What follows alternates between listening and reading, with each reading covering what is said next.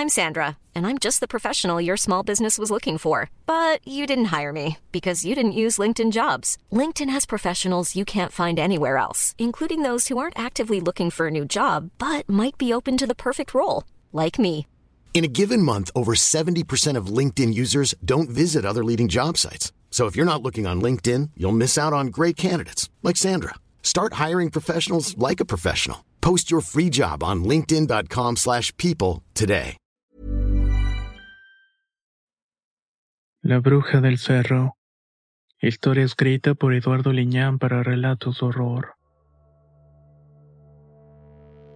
Mi nombre es Rafael Castro. Recuerdo mi niñez y era muy feliz y tenía una vida tranquila al lado de mis padres. No me faltaba nada e iba a una buena escuela. Los veranos eran de viajar a alguna parte, y recuerdo uno de estos con mucha claridad, ya que me colocó frente a una realidad que se alejaba de todo lo que conocía. Me puso frente a algo que hasta el día de hoy que soy adulto, me sigue afectando de muchas formas. Sucedió durante uno de esos veranos. Mis padres no podían pagarse un viaje por la enfermedad de mi madre que provocó gastos. Aún así, quisieron enviarme unos días con los abuelos para estar bajo su cuidado. Una mañana salimos a este lugar que ya conocía pero lo recordaba muy vagamente. Con unos ojos curiosos y un corazón lleno de intriga, estaba emocionado por pasar unas vacaciones con los abuelos, sobre todo en el pintoresco pueblo rural del estado de Puebla. Ahí era donde había nacido y crecido mi padre. A mis 10 años, la aventura de explorar nuevos paisajes, costumbres y tradiciones me llenaba de mucha emoción. Desde el momento en que llegué, quedé fascinado por la belleza natural que rodeaba el lugar, así como la paz que se respiraba en el aire. Era algo muy diferente a lo que estaba acostumbrado. Días soleados se convirtieron en tardes doradas. Mientras me sumergía en las historias que me contaban mis abuelos y otros señores grandes sobre el pasado del pueblo. Esas tierras y montes que se miraban a lo lejos guardaban muchos secretos misteriosos. Aunque no creía mucho en esas cosas, disfrutaba de aquellas pláticas.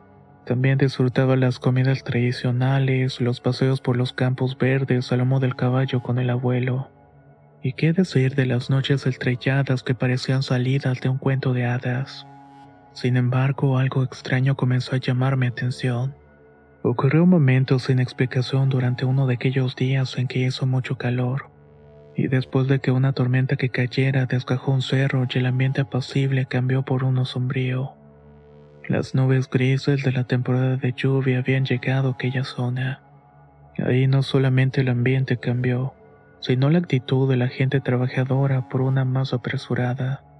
Incluso podría decir temerosa por alguna razón que desconocía. Apenas el sol comenzaba a desvanecerse en el horizonte y la gente del pueblo empezaba a recogerse en sus casas cerrando puertas y ventanas.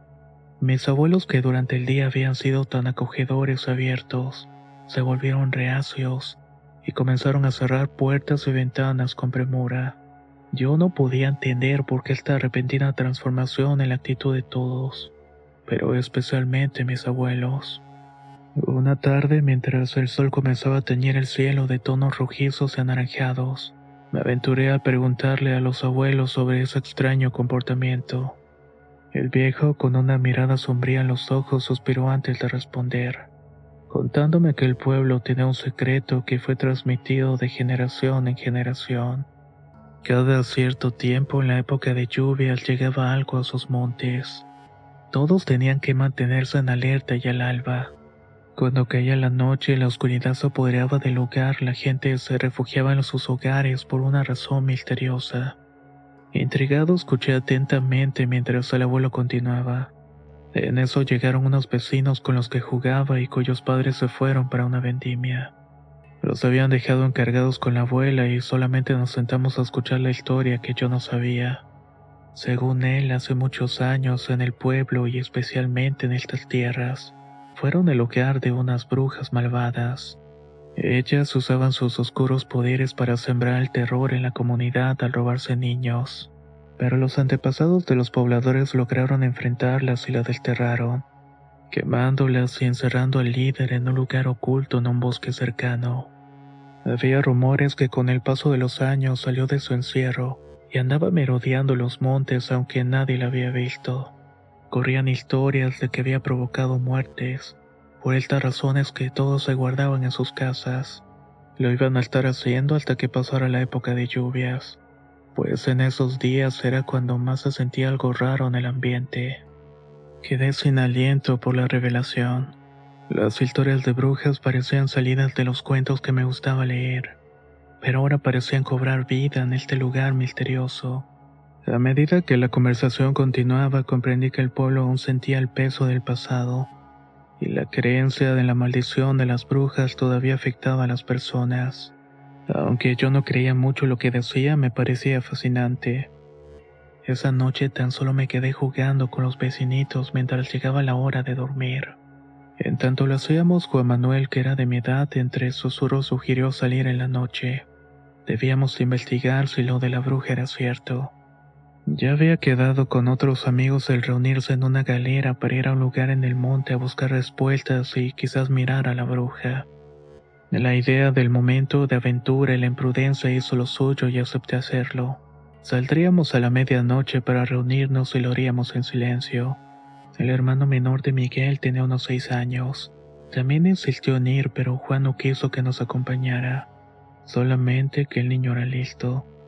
Amenazó con denunciar la ocurrencia con mis abuelos si no lo llevábamos. Así que no nos quedó más remedio que aceptar y así lo hicimos. Esperamos que los abuelos estuvieran profundamente dormidos y nos fuimos al filo de la medianoche. Salimos silenciosamente por la cocina para tomar el camino hasta la galera y de ahí al monte cercano. Mi corazón latía con fuerza mientras nos adentrábamos en la oscuridad del monte. Juan y su hermano Miguel y yo estábamos armados con linternas y un machete, dispuestos a enfrentar el misterio que rodeaba a la bruja que habitaba en la casucha abandonada en las inmediaciones del cerro. Ahí iríamos, pues este sitio además de abandonado era enigmático según mencionaban los vecinos. La luz de la luna apenas lograba filtrarse a través de la densa rama de los árboles, creando sombras inquietantes que se movían a nuestro alrededor en tanto avanzábamos.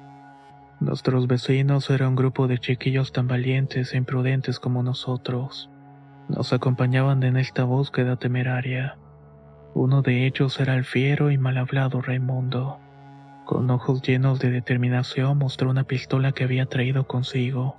Se la había robado su padre. Aunque estaba descargada, su mera presencia añadió un escalofriante toque de realismo a nuestra misión. Nos quedamos momentáneamente asombrados por el morral lleno de balas, pero también comprendimos que estábamos dispuestos a ir a cualquier extremo, con tal de descubrir la verdad detrás de la leyenda de la bruja. El camino por el monte era angosto y sinuoso, cada crujido de hojas bajo nuestros pies parecía resonar como un eco inquietante en la noche. A medida que avanzábamos, la casucha abandonada se alzaba en la distancia. Su aspecto desgastado y desolado transmitía una sensación de antigüedad. El abandono estaba presente, y era tanto así que nos helaba nuestros huesos. Cuando finalmente llegamos a la entrada de la casucha, era como si el lugar mismo estuviera tratando de rechazarnos. Pude sentir una extraña y densa energía que te pesaba en verdad. De hecho, te hacía respirar con dificultad. Mi linterna iluminó el interior oscuro y polvoriento, revelando paredes agrietadas y muebles cubiertos por telarañas. El aire estaba cargado con un olor humedad y misterioso. Los demás solamente se adentraron un poco en búsqueda de pistas. A pesar de la tensión en el ambiente, el grupo avanzó con determinación. Cada paso rompía el silencio y los susurros nerviosos eran apenas audibles por encima del latido de mi corazón. Revisamos cada rincón buscando cualquier rastro que confirmara la presencia de una bruja. Juan, siempre valiente, inspeccionó un rincón oscuro y encontró un viejo caso lleno de grasa y lo que parecían ser viejos restos de piel cocinada. Esto nos hizo sentir como si estuviéramos más cerca de descubrir la verdad detrás de la leyenda. Pero justo cuando parecíamos estar acercándonos a una respuesta, un súbito viento frío barrió la habitación y apagó las linternas. El miedo nos hizo gritar nerviosos. Retrocedimos en medio de gemidos y risas nerviosas. En la oscuridad total sentimos que algo se estaba moviendo a nuestro alrededor. Estaba por fuera de la casa. Era algo que no podíamos ver, pero sí podíamos sentirlo. Transmitía una especie de sensación opresiva que nos asustó mucho, sobre todo a mí que no comprendía nada de lo que estaba pasando. Llegué a sentir mucho miedo no solamente de haberme metido en problemas, sino que las historias fueran ciertas y estuviéramos enfrentando algo más allá de nuestra comprensión y alcance. Hey, I'm Ryan Reynolds. Recently, I asked Mint Mobile's legal team if big wireless companies are allowed to raise prices due to inflation. They said yes. And then when I asked if raising prices technically violates those onerous two-year contracts, they said, "What the f*** are you talking about? You insane Hollywood ass." So to recap, we're cutting the price of Mint Unlimited from $30 a month to just $15 a month. Give it a try at mintmobile.com slash switch. $45 upfront for three months plus taxes and fees. Promo for new customers for limited time. Unlimited more than 40 gigabytes per month. Slows. Full terms at mintmobile.com. If you're looking for plump lips that last, you need to know about Juvederm lip fillers. With Juvederm Volbella XC and Juvederm Ultra XC, your lip look, whether it's subtle or bold, can last up to one full year with optimal treatment and no additional maintenance. Find a licensed specialist and see if it's right for you at Juvederm.com today. That's J U V E D E R M.com. Add fullness to lips in adults over 21 with Juvederm Volbella XC or Juvederm Ultra XC. Do not use if you have severe allergies or a history of severe allergic reactions, or if you're allergic to lidocaine or the proteins used in Juvederm. Tell your doctor if you have a history of scarring or taking medicines that decrease the body's immune response or that can prolong bleeding. Common side effects include injection site redness, swelling, pain, tenderness, firmness, lumps, bumps, bruising, discoloration, or itching. As with all fillers, there's a rare risk of unintentional injection into a blood vessel, which can cause vision abnormalities, blindness, stroke, temporary scabs, or scarring. For full important safety information, visit juvederm.com. Las voces nerviosas se convirtieron en gritos ahogados mientras tratábamos de encontrar nuestras linternas. Al encender de nuevo, nuestras miradas se encontraron en una mezcla de miedo y ansiedad. No sabíamos si habíamos despertado a la bruja, o simplemente eran nuestros propios miedos los que estaban jugando con nuestras mentes. Decidimos que era hora de retirarnos. Dejamos la casucha con el eco de nuestros pasos y risas nerviosas resonando. Pero de pronto el grito de Juan nos atravesó como una lanza helada. Miguel no nos acompañaba. Nadie se dio cuenta que no nos había seguido y no recordaba haberlo visto cuando salimos corriendo del lugar. Tan solamente volteamos por inercia y corrimos hacia la casucha donde lo habíamos visto por última vez. Pero para nuestro desconcierto no estaba por ninguna parte. La oscuridad del bosque parecía cerrarse a nuestro alrededor mientras buscábamos frenéticamente cualquier rastro de él.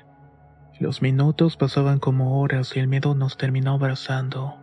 En ese momento de incertidumbre nuestros ojos se posaron en las velas encendidas de lo que había sido la cocina de humo de la casa abandonada. Esas no estaban ahí antes, y menos la luz tenue iluminando. El miedo y la incredulidad nos dejó pensativos y pasmados por un momento. Algo estaba mal al darnos cuenta de que habíamos dejado todo a oscuras cuando salimos. No había forma de que esas velas se hubieran encendido por sí solas, lo que significaba que había alguien más en la casa. Raimundo, con las manos temblorosas, trató de sacar las balas del morral en un intento de cargar la pistola, pero la mala suerte pareció aferrarse a nosotros. Todas se derramaron en el suelo, rodando en todas direcciones debido al nerviosismo. El sonido metálico de las municiones chocando contra el suelo parecía ser el eco de nuestro propio miedo. Mientras Raimundo trataba desesperadamente de cargar la pistola, nuestros sentidos se fueron agudizando.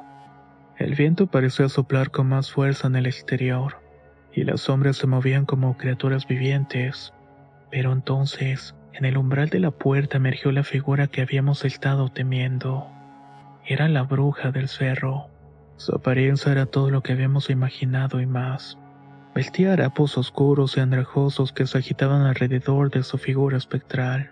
Su piel estaba pálida como la luna, y sus ojos brillantes con una malicia profunda. En su mano sostenía un bastón adornado con símbolos que parecían arder en una luz inquietante. Nuestros corazones latían desbocados mientras la bruja nos miraba con una sonrisa que parecía cortar a través de la oscuridad. Sus palabras eran susurros que se atravesaron en nuestra mente, llegando a nuestros pensamientos con un terror incomprensible. Nos sentíamos atrapados en su mirada, incapaces de mover un solo músculo. Fue entonces que Raimundo, con una valentía que nunca antes habíamos visto en él, finalmente logró cargar la pistola. El estruendo del disparo resonó en la pequeña habitación, pero la bruja parecía inmune al ataque. Una risa oscura y retorcida llenó el espacio mientras su figura comenzaba a disiparse como una especie de humo. Nos dejó una sensación de que nunca había estado ahí. El caos se apoderó de nosotros mientras los gritos y sollozos resonaban en la casucha. Raimundo con lágrimas en los ojos luchaba por recargar la pistola con una mano temblorosa, mientras que el sonido de nuestras voces llenaban todo con un frenesí de miedo. Además, en la oscuridad de la noche podíamos escuchar más risas retorcidas, movimientos que parecían hacer crujir la estructura de la casa. El viento aullaba implacablemente, haciendo que la casita pareciera retumbar en respuesta. Mis temores me inundaron mientras me aferraba la linterna. Buscaba desesperadamente cualquier rastro de Miguel. Afuera la oscuridad parecía cobrar vida y cada sombra se convirtió en una amenaza. Y luego, justamente cuando todo parecía perdido, y sentí que el terror me estaba envolviendo por completo, escuchamos gemidos y una voz que se quejaba y que parecía emerger de algún lado cerca de nosotros. La linterna iluminó un rincón oscuro y reveló a Miguel atrapado en el caso lleno de grasa. Estaba cubierto de la sustancia grasienta y apenas podía moverse entre ella. La sorpresa y el alivio se mezclaron entre nosotros. Mientras tanto Juan lo ayudaba a salir del caso. Sus ojos estaban desorbitados por el miedo, y sus palabras eran entrecortadas por el pánico que sentía. Afirmaba que había sido la bruja quien lo metió ahí para cocinarlo manteca. No perdimos tiempo y abandonamos la casucha en una carrera frenética. Nuestros pies golpearon en el suelo con una urgencia desesperada. Afuera, en la oscuridad, las risas siniestras seguían persiguiéndonos como si nos estuvieran acosando entre las sombras. Levanté la mirada y en la penumbra del cielo nocturno vi algo moverse, algo que parecía danzar en el aire como una ave negra. Era un sopilote enorme. Terminamos corriendo sin aliento por el camino de regreso al pueblo. La risa retorcida y el vuelo inquietante continuaron acompañándonos. La bruja misma nos estaba persiguiendo. Cuando alcanzamos los bordes del pueblo, la oscuridad y el peligro parecieron disiparse. Tan solo nos detuvimos jadeando y sudando mientras nos enfrentábamos a la noche que había dejado una marca indeleble en nuestras almas. Miguel estaba salvo y completamente sucio de grasa. La casucha abandonada quedó atrás, pero su misterio y la presencia de la bruja persistieron en nuestras mentes. Aprendimos que la curiosidad podía desencadenar horrores inimaginables y que las sombras pueden ocultar secretos imposibles de comprender. A partir de esa noche, el bosque y sus secretos se convirtieron en una advertencia constante de que algunas cosas deben permanecer en la oscuridad donde pertenecen. Aquel verano cambió mi vida para siempre. Al regresar pude ver las cosas de otra manera y mi abuelo antes de despedirse me dio la bendición no sin antes advertirme a no volver a mirar en lo oculto y andar por el camino recto, algo que créame he tratado de hacer a lo largo de mi vida.